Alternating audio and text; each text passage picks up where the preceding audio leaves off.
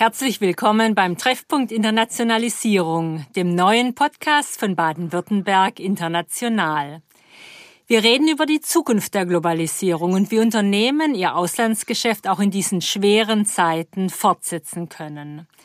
Wir reden darüber, was sich im Zuge dieser Krise ändern wird und worauf wir uns in den nächsten Monaten einstellen können und müssen. Wir reden darüber mit Experten aus der Wirtschaft und anderen Gebieten, die jetzt wichtig wird. Mein Name ist Margret Heckel und ich freue mich, Ihnen heute einen Mann vorstellen zu dürfen, der sich professionell mit Zukunft beschäftigt. Dr. Daniel Dettling ist Gründer der Denkfabrik Institut für Zukunftspolitik und er leitet das Berliner Büro des Zukunftsinstituts. Der Jurist und Politikwissenschaftler gehört zu den renommiertesten Politik- und Wirtschaftsexperten in Deutschland. Herr Dr. Dettling, herzlich willkommen. In welcher Stimmung finden wir Sie heute, gut einen Monat in die laufenden Kontaktsperren hinein? Ja, Kontaktsperre ist ein äh, schreckliches Wort, finde ich. Ähm, in dieser Krise lernen wir uns ja auf äh, gewisser Weise neu und anders kennen, auch als Mitmenschen, als Arbeitnehmer als Selbstständige. Von daher äh, ist das äh, ein negatives Wort. Ich würde eher das äh, Wort verwenden, ja, Kontaktnähe. Also wir gehen gewisserweise mehr Kontakt ein zu Menschen, die wir noch gar nicht so gut kannten. Wunderbar. Mit diesem optimistischen Start fangen wir auch gleich an, denn Sie, Herr Dr. Dettling, haben vier Szenarien mit dem Zukunftsinstitut entwickelt äh, für die Corona-Krise, angefangen von der totalen Isolation, wo alle gegen alle kämpfen, bis hin zur Adaption der resilienten Gesellschaft. Lassen Sie uns also mit dem positivsten Szenario starten. Wie sieht es aus und was muss dafür passieren? Ja, das äh, positive Szenario der resilienten Gesellschaft, Wir-Gesellschaft, setzt vor allem auf ein neues Gleichgewicht von äh, globalen und lokalem Handel. Es setzt auf ein gesundes Wirtschaftssystem, ein nachhaltiges Wirtschaftssystem. Es setzt auf lernende Netzwerke von globaler Resilienz, sprich Widerstandsfähigkeit und Solidarität. Und äh, in diesem positiven Szenario geht es vor allem um drei Megatrends Gesundheit, Lokalisierung, also die Weiterentwicklung der Globalisierung hin zur Lokalisierung und Neoökologie im Sinne einer neuen Balance von Ökonomie und Ökologie. Gesundheit vollkommen klar, aber Lokalisierung, das müssen wir, müssen Sie uns noch mal erklären. Lassen Sie uns da ein bisschen darüber reden. Also die Dezentralisierung von Märkten und Wertschöpfungsketten bei einer gleichzeitigen Intensivierung kooperativer Systeme. Kann man sich so in etwa vorstellen? Und warum hilft es einem Unternehmer, der im Weltmarkt hochspezialisiert ist und vom Export lebt? Ja, wir haben ja ähm, in der Krise gesehen, beziehungsweise sehen immer noch, dass wir sehr abhängig sind in äh, vielen Bereichen, vor allem in sicherheitsrelevanten Bereichen, bei existenziellen Wertschöpfungsketten im Arzneimittelbereich, bei der Schutzkleidung, aber auch im Textilbereich, äh, dass viele Lieferketten jetzt unterbrochen sind durch die Pandemie. Von daher äh, wird äh, Corona sicherlich den Anreiz verstärken, einerseits in Automatisierung und Digitalisierung zu investieren, um eben auch gerade diese Anfälligkeit zu verringern aber auch, äh, was die kritischen Infrastrukturen, Technologien angeht, dass wir mehr in Europa, wenn nicht sogar mehr in den einzelnen Nationalstaaten äh, produzieren, dass es eher zu einem Reshoring und teilweise auch Insourcing geht. Und äh, da spielt natürlich die 3D-Technologie, die Drucktechnologie auch eine große Rolle. Das sehen wir jetzt schon im Bereich der Textilindustrie, aber auch im Bereich der Medizintechnik. Jetzt sitzen ja gerade in Baden-Württemberg viele Hidden Champions mit Produkten und auch Dienstleistungen, die weltweit vertrieben werden. Menschen, die eigentlich selten im Büro und fast immer im Flieger überall irgendwo auf der Welt anzutreffen sind. Das lässt sich doch nicht durch Videokonferenzen und Online-Chats ersetzen? Ja, nicht ersetzen, aber im Flieger kann man auch nicht gut arbeiten und kommunizieren. Da geht viel wertvolle äh, Zeit drauf. Von daher geht es eher um eine Ergänzung. Jetzt in dieser Krise haben wir gesehen, dass sehr viele Unternehmenschefs äh, tagelang, wochenlang auch von zu Hause aus äh, oder im Homeoffice gearbeitet haben. Das war plötzlich möglich. Vorher wurde die Präsenzkultur ja sehr hoch gehalten in Deutschland. Daher haben wir in meinen Augen auch die Digitalisierung in der Arbeitswelt teilweise auch sehr stark verschlafen. Und jetzt ist vieles auf einmal möglich. Von daher wird es da sicherlich einen Ruck, einen Schub geben, was das Thema Homeoffice angeht. Die Angelsachsen verwenden da ganz andere Begriffe. Wir konzentrieren uns auch beim Thema Schule, Homeschooling immer auf das Wort Home. Ich denke, es geht eher um E-Learning, E-Working und ein sowohl als auch und nicht ein entweder oder. Mhm. Dann wären wir eigentlich schon mal bei einer möglicherweise extrem positiven Entwicklung, nämlich der hin zur Digitalisierung. Sie haben ja vorhin schon ein paar andere erwähnt, Reshoring, äh, andere Lieferketten. Gibt es denn schon Unternehmen, ähm, die sich äh, in Ihrer Beobachtung ganz prima darauf eingestellt haben, an denen wir, von denen wir lernen könnten? Ja, angefangen von der IT-Industrie, die hier natürlich äh, schon eo ipse sehr weit ist, aber auch die Medizin hat sich in den letzten Jahren, auch gerade in Deutschland, sehr äh, digitalisiert, stark digitalisiert. Das Bildungswesen äh, holt jetzt auf, der Wissenschaftsbereich, aber auch der Unterhaltungsbereich wird durch Corona einen neuen Boom erfahren. Auch der Einzelhandel, ich sehe das gar nicht kritisch, wenn man sich genauer hinschaut, was die an vielen Restaurants, Läden machen machen. Die gehen zunehmend auch ins äh, Internet und versuchen hier präsent zu sein, äh, Lieferservices anzubieten. Also es wird auch hier, glaube ich, ein sowohl als auch geben und nicht ein entweder oder. Aber es wird sicherlich äh, nicht dazu kommen, dass man quasi wieder in den analogen Modus der Vor-Corona-Zeit zurückfallen kann. Das, dieses Zurück wird es nicht mehr geben. Und wie könnte es so sowohl als auch in so einem klassischen Produktionsbetrieb aussehen? Also sagen wir mal ein Laserspezialist Spezialist oder Maschinenbauexperte, der was produziert, was eben rund um den Globus äh, gebraucht wird, aber eben doch eher ein Hidden Champion Nischenprodukt ist? Ja, es wird zu einer Stärkung auch der lokalen äh, Bindung äh, kommen, also dass die Unternehmen äh, zunehmend auch nicht nur lokal produzieren, sondern auch verkaufen. Das führt natürlich auch zu einer Aufwertung der Produkte. Sicherlich werden auch andere Preise aufgerufen. Also die reine Billigstrategie wird da nicht mehr funktionieren und es wird auch hier zu einem sowohl als auch von Globalisierung und Lokalisierung geben, dort wo vertrauensvolle Beziehungen, Partnerschaften weiterhin möglich sind, was ja auch nach der Krise zu hoffen ist, dass äh, hier auch ähm, neue Lieferketten möglich sind, nachhaltige Lieferketten möglich sind. Aber es wird insgesamt sicherlich auch zu einer Aufwertung ähm, des europäischen Standortes kommen. Und für diejenigen, die wirklich abhängig sind von der weltweiten äh, Distribution, die einfach, sagen wir mal, so spezialisiert sind, dass sie, dass sie den Weltmarkt brauchen?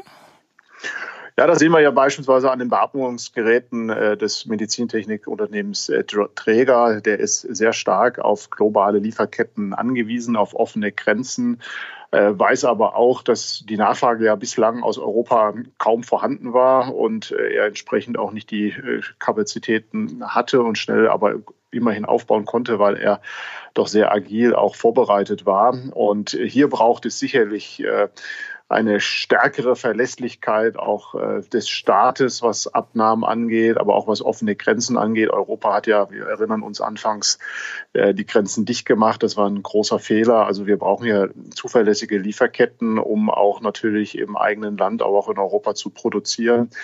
Aber insgesamt äh, wird der Export, glaube ich, in die Europäische Union, in die Nachbarländer äh, zunehmen. Europa wird durch die Krise äh, gestärkt und das ist eigentlich auch gut für die heimischen Arbeitnehmerinnen und Arbeitnehmer. Mhm. Und ähm, trotzdem, ich muss noch mal dabei bleiben, wenn der Weltmarkt der Markt ist, äh, können wir da irgendwelche Tipps geben? Also wie gesagt, in dieses Flugzeug kann man sich nicht mehr setzen, um dann vor Ort, oder zumindest momentan nicht, um vor Ort dann äh, dort präsent zu sein. Videokonferenzen logisch, natürlich, aber wie kann man diese Lieferketten dann doch irgendwie, ja, ja, viele, viele Unternehmen sind ja äh, in China auch ansässig, beispielsweise in der Region Wuhan. Da gab es ja vor der Krise 50.000 ähm, Unternehmen weltweit, die dort ansässig sind und dort auch ihre Lieferketten äh, aufrechterhalten haben. Und äh, es geht natürlich jetzt auch darum, äh, solche äh, Standorte oder Regionen so zu stärken, dass diese Lieferketten möglichst bald auch wieder aufrechterhalten werden können. Aber es wird sicherlich eine Parallelstrategie geben, in äh, bestimmten Branchen ähm, sicherheitsrelevanten Technologien Innovationen, wo man sich nicht mehr ausschließlich auf ein äh, Land oder eine Lieferkette verlassen kann. Jetzt bedeutet Lokalisierung in Ihrem Sinn, Herr Dr. Dettling, ja auch, dass die lokale Ebene, also Städte und Gemeinden mit globalen Organisationen sich verknüpfen. Wie könnte das denn praktisch vor sich gehen? Es wäre ja auch wieder in diesem Sinne sowohl als auch ein guter lokaler Bürger, äh, also, also Wirtschaftsbürger, Unternehmensbürger zu sein, aber eben auch nach wie vor global mitzuspielen spielen? Ja, Baden-Württemberg ist ja eigentlich prädestiniert. Lokalisierung hat Baden-Württemberg und vor allem die Hidden Champions, die Unternehmen, angefangen von Trumpf bis EMB Papst, äh, das können die aus dem FF. Von daher hat Baden-Württemberg ja sehr gute Chancen, um aus der Krise gestärkt herauszukommen. Wir wissen, dass die lokalen Probleme schneller und kreativer gelöst werden können, wenn auch globale Risiken schneller erkannt und kooperativ angegangen werden. Und da gibt es auch äh, viele Plattformen und Netzwerke zwischen Staaten, zwischen Städten, auch Unternehmen, die äh, hier auch sehr viel Mut machen. Was ja dann auch bedeuten würde, dass ein Netzwerk wie Baden-Württemberg international prädestiniert wäre, genau dieses Scharnier dann auch zu liefern. Ja, genau. Es geht um äh, Transformation, Tradition und Technologien. Um diese drei Ts geht. Und da ist Baden-Württemberg äh, sehr gut aufgestellt, auch als äh, Forschungs-Innovationsstandort und hat ein sehr gutes Renommee. Mhm. Es ist ja unstrittig, dass diese Krise die Digitalisierung aller Bereiche sprunghaft vorantreiben wird. Das wäre ja noch mal eine andere äh, positive Auswirkung auch dieser Krise. Ja, genau. Die Digitalisierung wird äh, quasi diese Transformation beschleunigen, ähnlich wie Corona sicherlich auch ein Katalysator und Gamechanger ist, äh, was Digitalisierung angeht. Es äh, wird ja auch äh, zu einer Verbindung äh, kommen zwischen Digitalisierung und äh, Lokalisierung, sprich, dass viele Produkte, Dienstleistungen dann auch wieder lokal nicht nur produziert, sondern auch nachgefragt werden, dass insgesamt auch höhere Preise aufgerufen werden für diese Produkte und Dienstleistungen. Und es wird sicherlich auch zu einer verstärkten globalen Partnerschaft und Zusammenarbeit kommen, wenn das Vertrauen zwischen den Ländern, und das ist der springende Punkt, wiederhergestellt ist. Also es braucht ein neues Vertrauen, auch eine neue Solidarität der der Weltgemeinschaft. Äh, darum auch dieses positive Szenario der Wir-Gesellschaft oder Wir-Welt, der resilienten Welt, die auf Vertrauen und Solidarität setzt. Hm. Und auch dabei ist natürlich für Länder wie Baden-Württemberg, die international ja sehr aktiv schon immer waren, ein guter Platz eigentlich, äh, genau dieses Know-how und auch diese Vertrauenskontakte einzusetzen.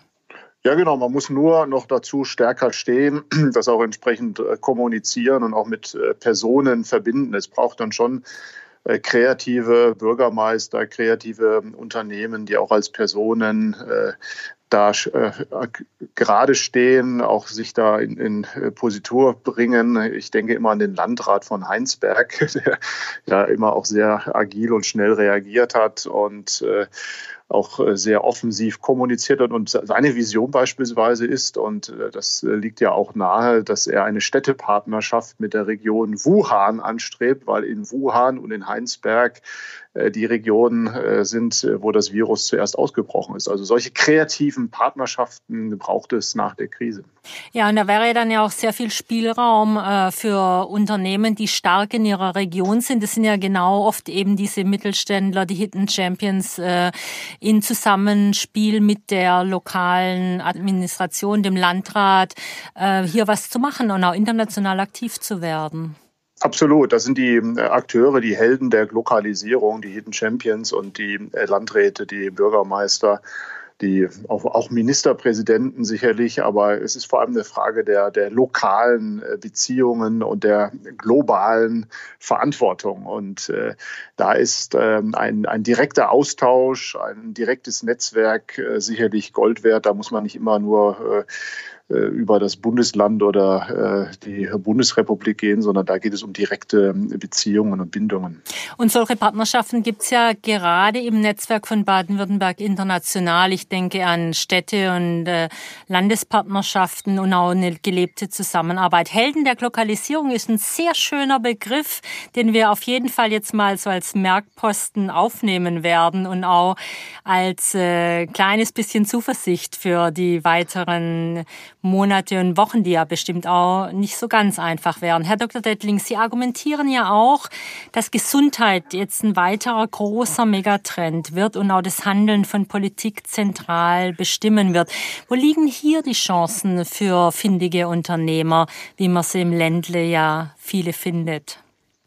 Ja, viele Arzneimittelhersteller aber auch Medizintechnikunternehmen kommen ja aus äh, Baden-Württemberg. Von daher profitieren die insgesamt von der äh, neuen Entwicklung. Wir nennen das äh, Gesundheit im weiteren Sinne, Helfness. Gesundheit wird umfassender als bislang. Wir diskutieren ja Gesundheit bislang als Abwehr von Krankheiten. Das wird sich erweitern. Es geht auch um äh, Ernährung, Bewegung, Lebensstilfragen, also ein umfassendes Verständnis äh, auch von mentaler Gesundheit über soziale bis hin zu Umweltgesundheit. Und da ist man auch wieder beim Thema Green Technologies.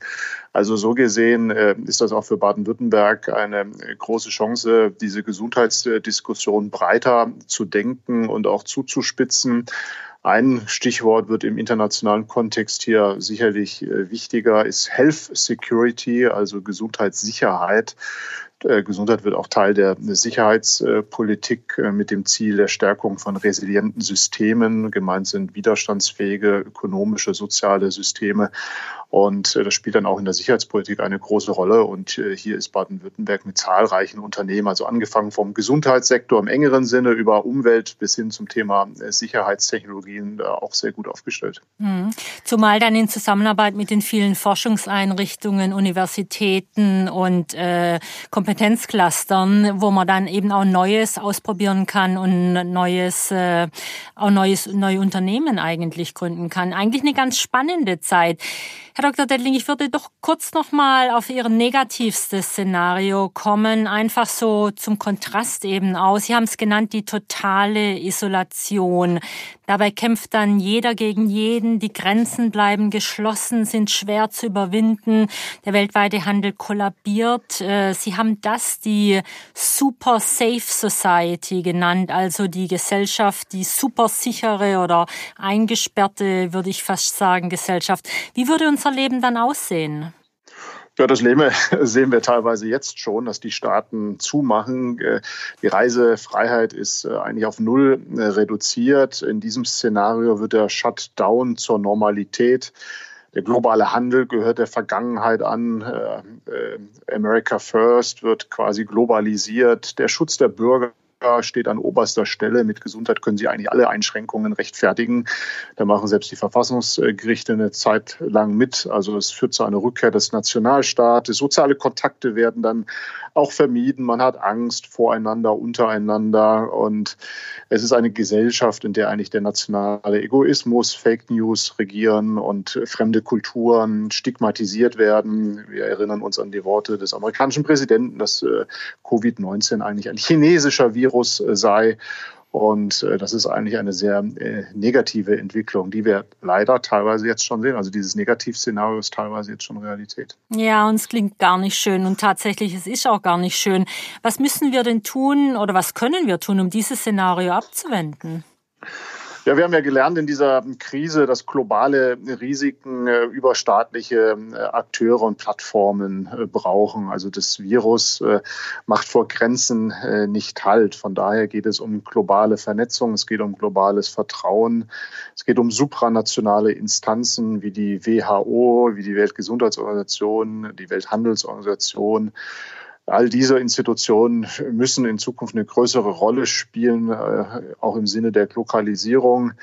Und äh, insgesamt geht es natürlich darum, Vertrauen in eine globale Gemeinschaft zu schaffen, äh, die Herausforderungen auch nur gemeinsam lösen kann. Und da angefangen von gemeinsamen Impfstoffstrategien, aber auch bis zu Frühwarnsystemen. Vieles war ja bekannt. Wir hatten ja sogar Pläne, Szenarien der Bundesregierung, was diese äh, Pandemie angeht. Aber wir müssen frühzeitiger informieren, uns vorbereiten und das geht eigentlich auch nur gemeinsam. Hm. Jetzt übernimmt im Juli Deutschland ja die EU-Präsidentschaft turnusgemäß und hat auch schon angekündigt, sich vor allem um die Bewältigung der Corona-Folgen zu kümmern. Was wären, nach dem, was Sie gerade vorhin gesagt haben, aus Ihrer Sicht die drei wichtigsten Aufgaben?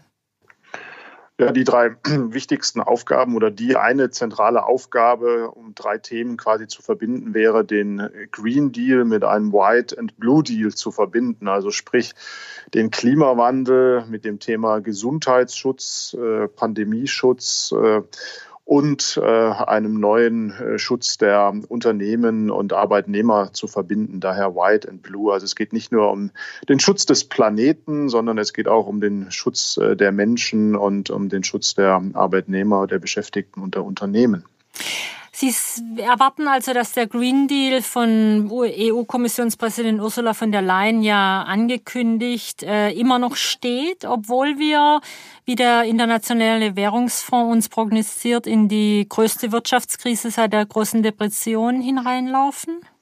Ja, sie hat ja den Green Deal jetzt auch erweitert zu einem White Deal, also dass es auch um den Schutz äh, der Gesundheit geht im weitesten äh, Sinne des Wortes. Und wir haben jetzt gerade in dieser Pandemie auch äh, gelernt, dass vor allem äh, Viren Luft- und Umweltverschmutzung brauchen, damit sie sich verbreiten. Also die größten Spreader von Viren ist sozusagen gesehen die, der Klimawandel, der negative Klimawandel. Und äh, daher gehören beide Themen äh, zusammen. Eine virenfreie, pandemiefreie Zukunft braucht eine CO2-freie Welt. Und beides gehört zusammen. Und das ist ein Positivsummenspiel für Unternehmen, die hier gut aufgestellt sind. Und auch dazu gehören wieder baden-württembergische Unternehmen, deutsche Unternehmen. Hm. Lieber Dr. Dettling, in Ihrem neuen Buch Zukunftsintelligenz statt Zukunftsangst, menschliche Antworten auf die digitale Revolution, ermuntern Sie ja zu einem positiven Blick auf die Digitalisierung. Und das gilt ja in Corona-Zeiten noch mehr als zuvor, oder?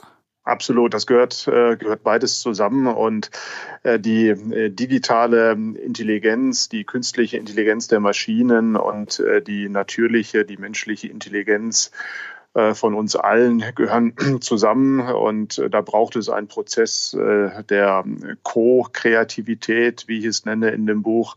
Und von daher geht es um ein sowohl als auch, auch hier nicht ein Entweder-Oder. Viele haben ja Angst vor der künstlichen, vor der digitalen Entwicklung und sagen, die nehmen uns die Arbeit weg, die zerstören unsere Unternehmen. Aber das Gegenteil ist der Fall. Wir wissen empirisch, dass Länder, die einen sehr hohen Automatisierungsgrad, Roboterdichte haben, wesentlich erfolgreicher sind, weniger Arbeitslose haben, eine höhere Wertschöpfung, Innovationskraft haben. Und von daher geht es auch hier um ein sowohl als auch nicht entweder oder. Und ja, nach Peter Sloterdijk, äh, den ich zuletzt gelesen habe, der hat äh, den schönen Begriff der immunologischen Risikogemeinschaft geprägt. Ja, das ist, und äh, ich glaube, wir können unser Immunsystem auch nur stärken mit Hilfe von digitalen Techniken und äh, mit Hilfe von sozialer, menschlicher Intelligenz. Wir brauchen beides. Wunderbar. Lieber Dr. Dettling, vielen Dank für diese interessanten Anregungen, auch diesen positiven Ausblick, wie wir durch diese Krise gestärkt kommen. Noch mehr Informationen finden Sie auf der Webseite von Daniel Dettling, www.daniel-dettling.eu. Die ist natürlich in den Shownotes verlinkt, ebenso wie die Webseite von Baden-Württemberg International. Wir alle haben es in der Hand, unsere Zukunft zu gestalten. Angesichts dieser Krise vielleicht vielleicht sogar mehr als je zuvor. Auch künftig wird Baden-Württemberg international dabei an ihrer Seite sein mit Informationen, Dienstleistungen und persönlichem Rat und natürlich diesem Podcast Treffpunkt Internationalisierung.